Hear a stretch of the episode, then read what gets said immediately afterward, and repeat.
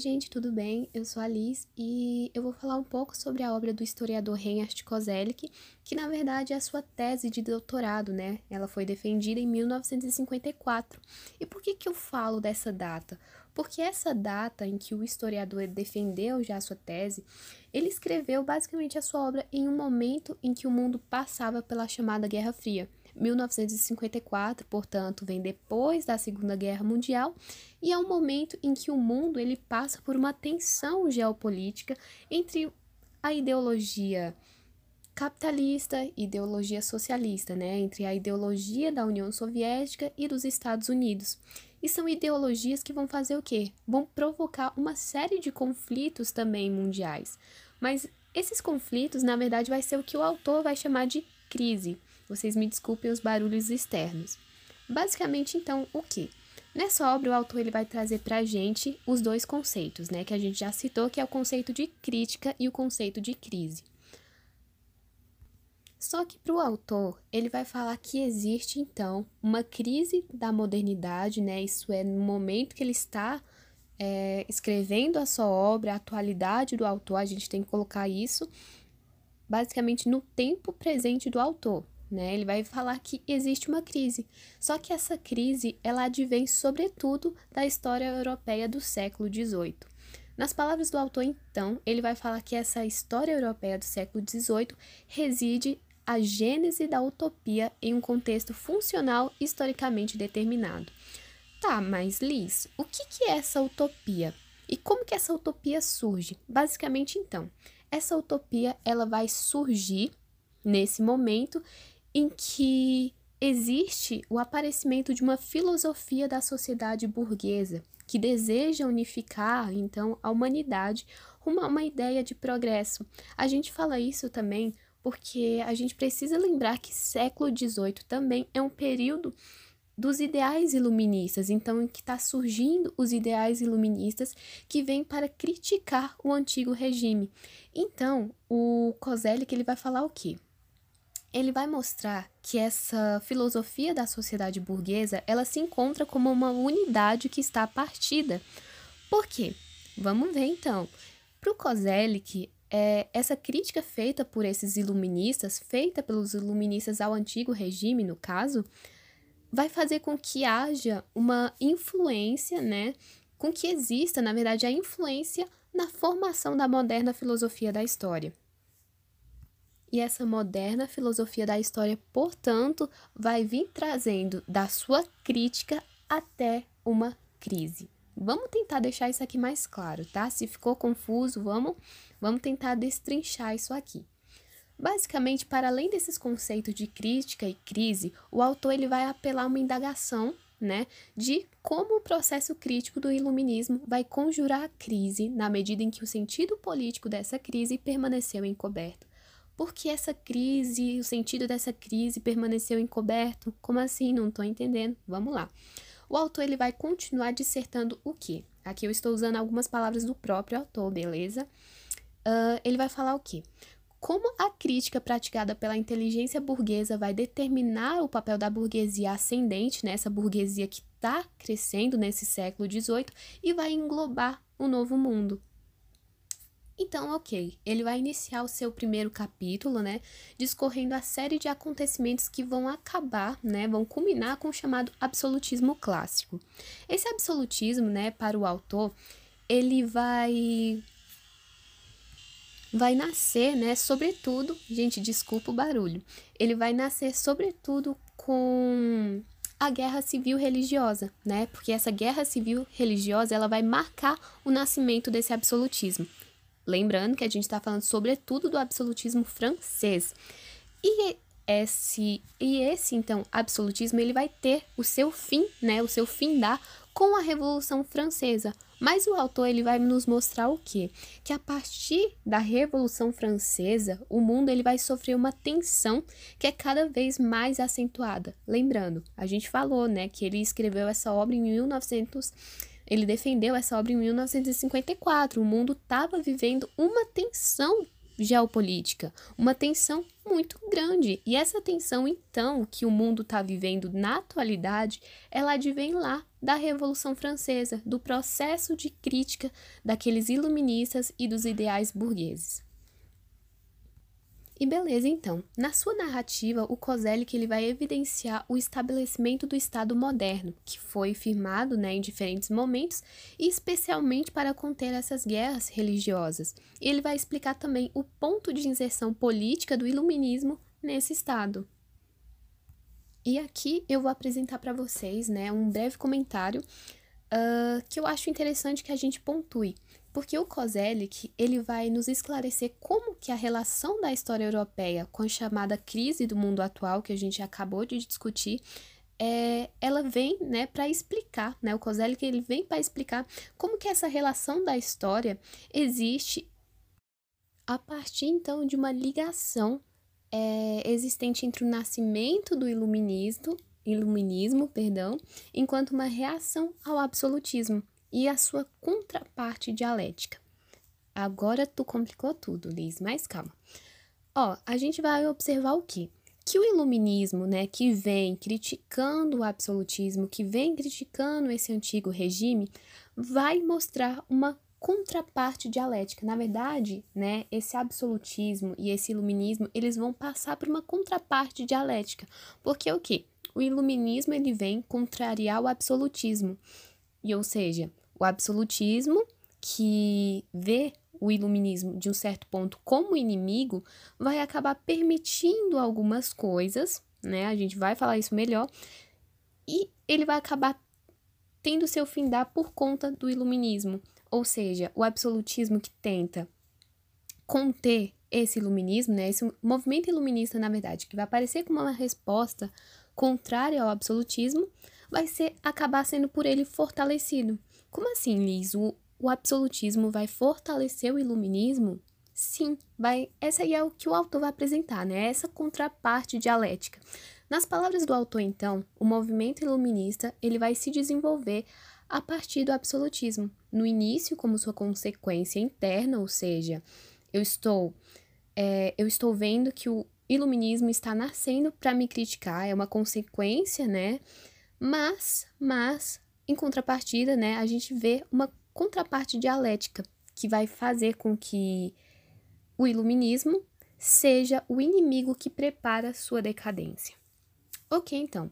Na visão do autor, a partir das guerras religiosas, então, ou seja, da reforma protestante, vai surgir uma monarquia, uma monarquia que, além de vir para tentar conter tais guerras e sua intolerância religiosa, né, ou seja, o motivo, então, para sua ascensão, vamos ver que esse absolutismo ele vem assim meio com uma justificativa, estou vindo para conter essas guerras religiosas, queria se impor como uma instância supra-religiosa, né? Então esse absolutismo ele não vem simplesmente para entre aspas tentar conter essa tentar conter essas guerras, mas ele vem também com uma certa noção de tolerância religiosa. Só que essa tolerância religiosa, portanto, ela vai ser um fator responsável por fazer com que essas consciências individuais dos sujeitos, elas comecem a se sentir mais livres em sua esfera interior, ou seja, na sua consciência interna, né? Mesmo que o Estado ainda, né, tivesse que ser respeitado no campo externo. Tá ficando difícil? Não vai ficar difícil, calma aí.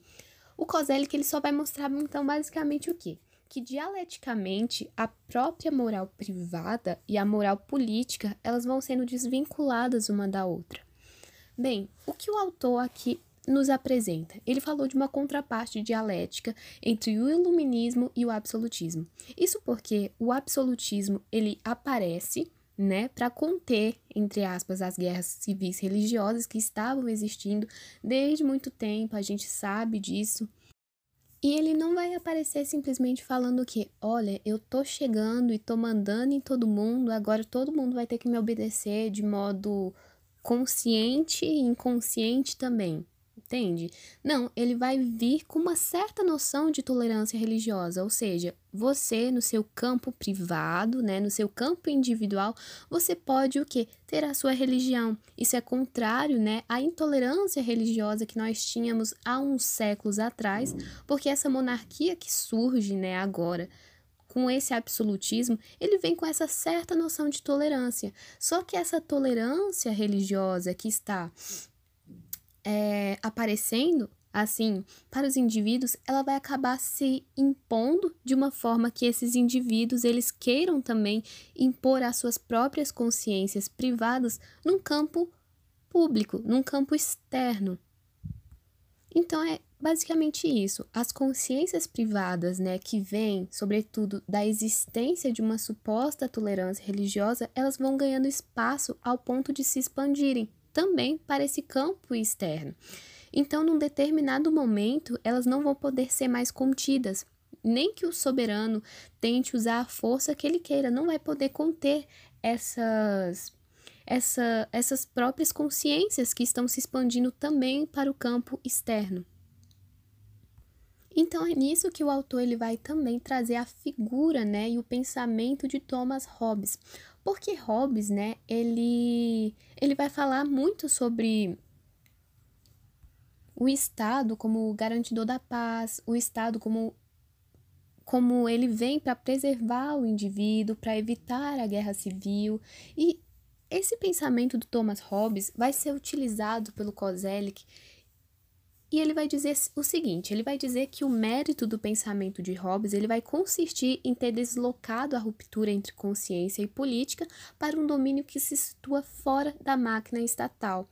Então, assim sendo, a gente vai observar o quê? Que a partir do momento em que o Estado fornece certa liberdade das consciências nesse campo individual, ele mesmo acaba por se tornar refém dessas. Tá vendo a contraparte dialética que a gente falou? Enfim, então, contudo, essa liberdade, né, que a gente está falando que está surgindo uma tolerância religiosa, ela deve ser mantida em segredo, tá? Então, em segredo, tu pode ter a sua crença, tu pode ter a tua religião, mas no externo você tem que o que se mostrar é, submisso a esse soberano. Você não pode mostrar que você está tendo essa esse ideal que vai contra a própria crença do soberano então, mesmo porque o indivíduo ele vai permanecer ainda, né, subordinado ao soberano. Só que a diferença é o quê? Ele está subordinado ao soberano somente no campo externo, no seu campo individual, ele tem uma certa liberdade. Então, o Kozelik ele vai mostrar que o Estado, para manter a paz, ou seja, é o pensamento que ele nos remete a Hobbes, qual que é essa intenção que o Estado tem, ele vai permitir que o indivíduo ele tenha então a sua autonomia do seu foro interior é o que a gente falou dessa consciência privada. No meu privado eu posso ter a minha crença. Contudo, eu tenho que obedecer no externo aquilo que o meu soberano, né, impõe. Então, o absolutismo é o Estado absolutista, né, no caso, ele vai fortalecer as liberdades individuais do campo privado, sendo que as ideias de liberdade que são evocadas pelo movimento iluminista vão acabar fazendo com que as consciências individuais queiram se impor também ao campo externo. Vocês estão vendo que eu estou remetendo e falando várias vezes a mesma coisa para ver se fica claro.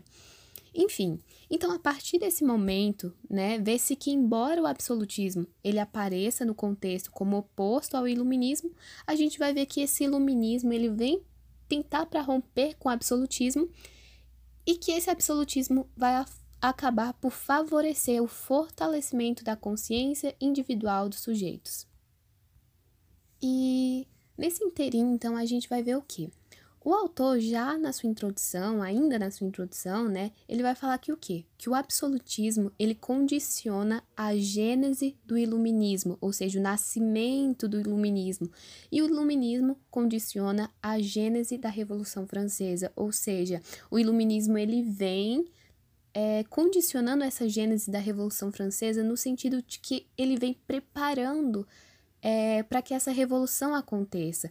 Então a gente consegue entender que o quê? Que o movimento iluminista, que vê o Estado absolutista como inimigo, acaba por destruir esse Estado. Então, consequentemente, no momento que esses ideais utópicos burgueses crescem, ou seja, esse pensamento burguês, esse pensamento iluminista cresce, o mundo ele vai passar por um estado permanente de crise. Ou seja, esses pensamentos estavam crescendo, veio então a Revolução Francesa. E a partir da Revolução Francesa, o que, que vai acontecer?